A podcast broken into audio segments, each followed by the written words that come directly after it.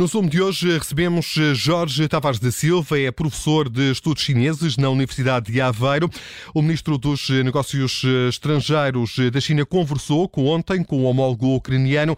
Em comunicado, o governante ucraniano afirma que o chefe de diplomacia chinesa manifestou pela primeira vez preocupação com os danos causados à população civil. Boa tarde e bem-vindo, Jorge Tavares da Silva. Obrigado. É um gosto. Esta, esta tomada de posição um, pode ser um sinal de que a posição da China eh, está a ficar menos ambígua no que toca a este conflito e a aproximar-se eh, da posição europeia e dos interesses da Ucrânia? É, é, verdade. A, a, posição chinesa, de facto, parte dessa ambiguidade estratégica, que chamamos estratégica, e, portanto, já é tradicional esse tipo de comportamento. É um bocadinho, usando a, a, um, um bocadinho a estratégia tradicional chinesa, é um bocadinho a lógica de sem forma e, e, e sem som. Isto está nos, nos, livros, digamos, de estratégia de Sun Tzu, e é um pouco aquilo que a China faz neste tipo de, de, de, de conflitos e de grandes questões internacionais, é ficar um bocadinho à margem, digamos nesta posição híbrida, eh, não se comprometendo muito, eh, o que lhe permite agora, eh, saindo um bocadinho airosa da situação, o que lhe permite agora poder jogar com as novas peças que vão, que vão surgindo. É evidente que se a situação na Rússia tivesse recaído mais para o lado de Putin, poderia poderíamos ter a China um bocadinho mais assertiva e apoiante uh, de, de, Putin, mas neste momento uh, julgo que sim, que há, há um bocadinho uma retração por parte da China está a, que a mudar. Deve? A que se deve, Sr. Professor? Deve-se à avaliação da situação e, portanto, porque quer sair exatamente bem desta, desta crise e, portanto, para não ficar mal, Uh, para não ter consequências também na sua imagem internacional, agora opta e, e, esperou, esperou e agora está a optar exatamente por uma postura de mediadora, até inclusivamente, e é preciso lembrar, no início, a China disse claramente que era contra a posição da NATO, era, era, deu até, de alguma forma, eu até interpretei assim, um bocadinho de legitimidade à posição russa, dizendo que percebia as intenções de segurança. Portanto, isto é dar um bocadinho de, dessa legitimidade, e agora não, está numa postura muito mais uh, cooperante, dando aqui a ideia de querer mediar, mas é, hum. mas é preciso perceber em que posição é que a China está. Hum. A China está, do ponto de vista tradicional, muito alinhada com os interesses da Rússia contra os Estados Unidos. É, pois era, era o que lhe ia perguntar. A China é um interlocutor legítimo neste conflito? A Ucrânia está a optar por este mediador, mas é um mediador que faz parte, enfim, tem uma aliança estratégica. Aliança, eh, não é aliança, tem uma parceria estratégica com a Rússia alinhada contra os Estados Unidos. E, portanto, é, é preciso perceber em que campo é que a China uh, joga. E, portanto, de qualquer forma, é uma voz importante, sabemos disso, e tem um peso importante internacional, e poderá agora, nesta, enfim, com a nova conjuntura, ser um bom intermediário para, eh, para as negociações. Hum. Eh, poderá ser. Professor Jorge Tavares da Silva, a, a, pergunta pode induzir a uma resposta muito especulativa, mas tenho que lhe fazer esta pergunta. A resposta que a, que a China tem dado nas últimas horas seria outra se o desenrolar dos últimos dias dos acontecimentos tivesse sido diferente, ou seja, se não tivesse sido tão dura a resposta em relação à, à Rússia e a esta invasão da Ucrânia? Interpreto exatamente assim. Eu julgo que, também olhando um bocadinho para o pensamento tradicional chinês, uh, uh, se eventualmente, se a situação da Rússia lhes fosse favorável, eu estou convencido que a China teria uma voz muito mais dura internacional. Não tenho a menor dúvida disso. E porque, porque efetivamente se alinhava muito mais com Putin para uma postura até, eh, não só contra a NATO, contra a posição dos Estados Unidos, e neste momento não. Retraiu-se exatamente dessa, dessa postura internacional. Sr. Professor, e, e, até que ponto terá Xi Jinping capacidade para influenciar Vladimir Putin e o curso desta, desta ofensiva militar?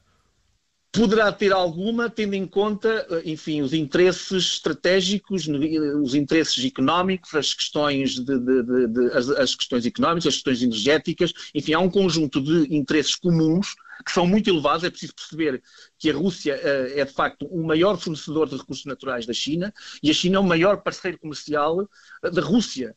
Uh, depois tem interesses estratégicos e, e, muito relevantes do ponto de vista geopolítico, enfim, tem uma, um conjunto de, de áreas que são fundamentais para os dois países. E até, de alguma forma, neste quadro de sanções, e eu acho que aqui é o ponto fundamental, neste quadro de sanções fortíssimas, uma, uma, um, um, quadro de sanções que não, que não víamos noutros cenários, é, de alguma forma, a China É um bocadinho a, a, porta que permite suavizar esse tipo de sanções e, portanto, aqui há uh, há espaço para diálogo e há espaço para saírem boas soluções, tendo em conta o quadro de interesses. Poderá ser do interesse da China hum, pressionar Moscovo no sentido de resolver uh, um conflito que existe há muitas décadas entre os dois países, um, relacionado com disputas territoriais? Sim, mas essas disputas territoriais, elas na verdade foram sendo resolvidas ao longo dos anos e não, não acho que sejam. São muito mais, por exemplo, são muito mais. À, eh, ma à margem, margem de problemas internacionais, tem sido assunto entre eles, não é? Dito assim de uma assunto, forma muito coloquial.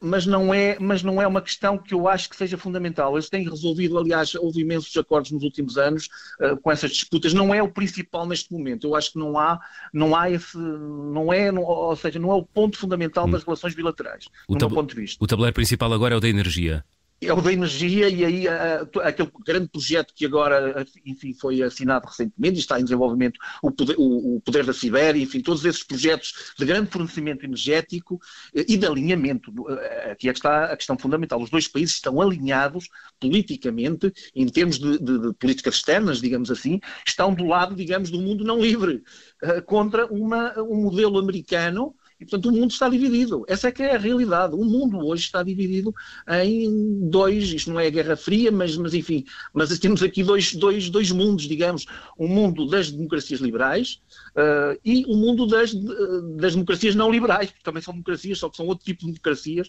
ou o um mundo não livre, se quisermos chamar assim. E o mundo está dividido por este, por este espaço, não é? E estão agora, em, no fundo, é o que temos agora, é este, este grande problema entre esses mesmos dois mundos, não é? Sr. Professor, já aqui nos traçou um retrato das relações relações diplomáticas entre a Rússia eh, e a China e as relações diplomáticas entre a China e a Ucrânia?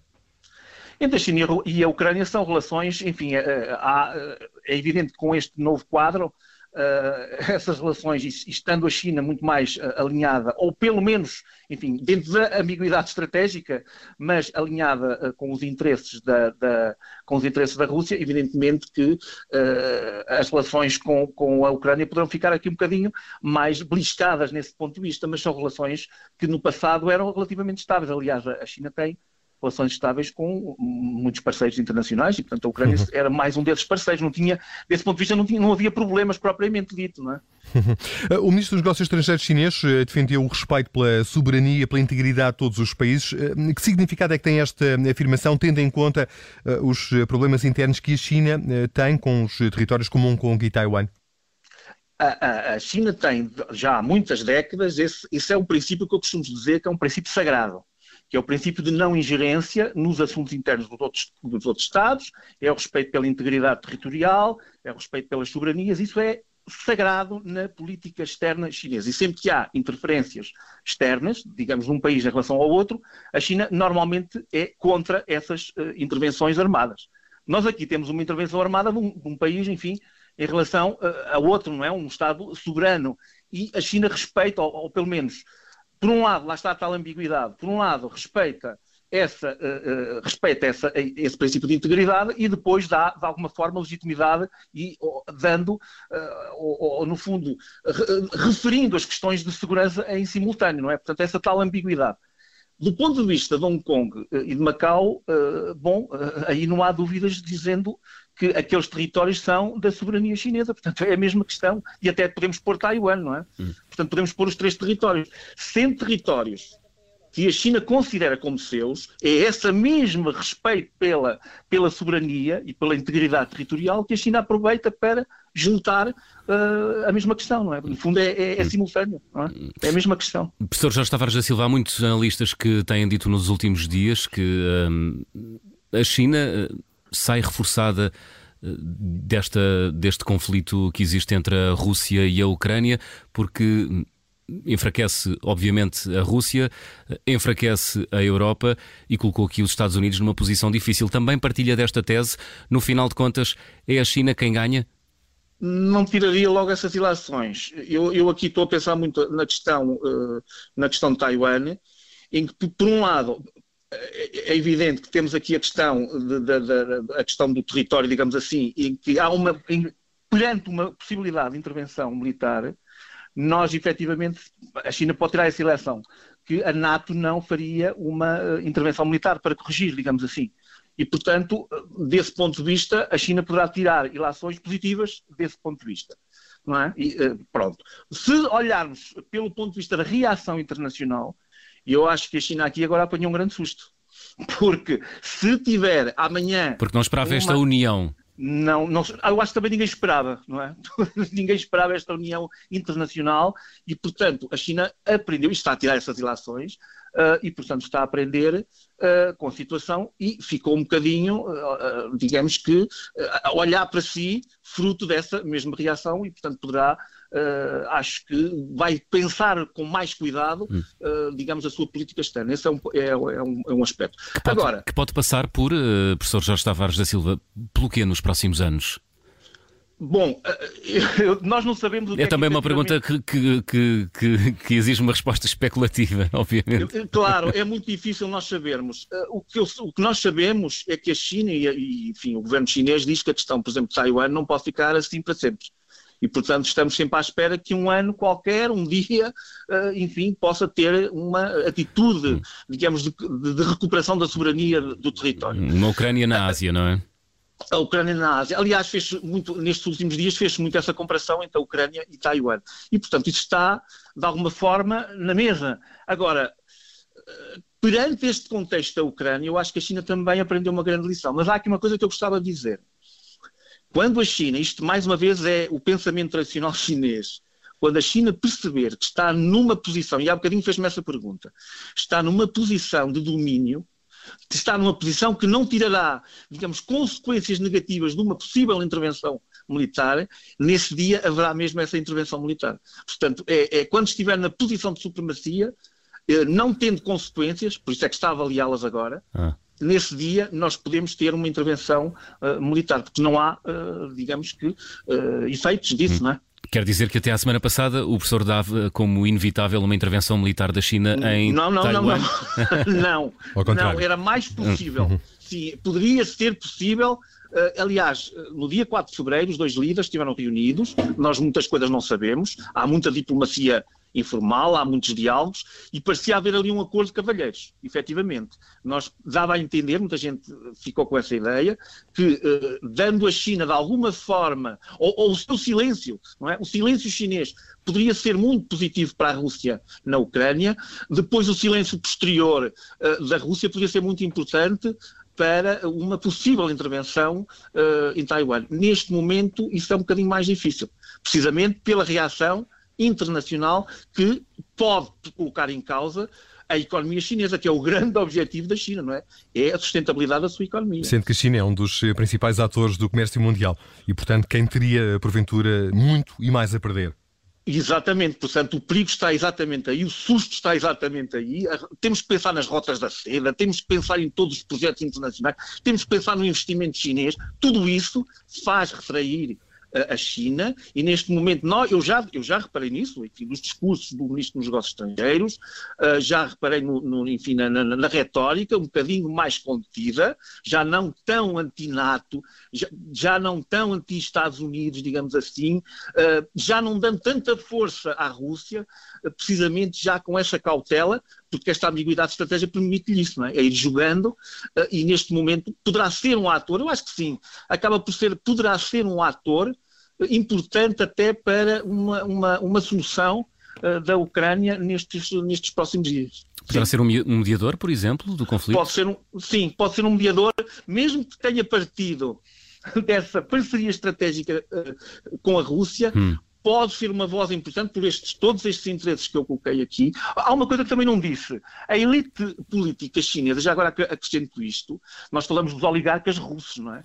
Mas a política, a elite uh, política chinesa também tem imensos uh, negócios internacionais, não é? Está, está ligado, digamos, usando até as, muitas vezes até a praça financeira em Hong Kong, e portanto muitos deles têm uh, interesses financeiros também internacionais. Portanto, não teriam interesse absolutamente nenhum que este quadro quadro de sanções aplicado à Rússia pudesse chegar eventualmente à China.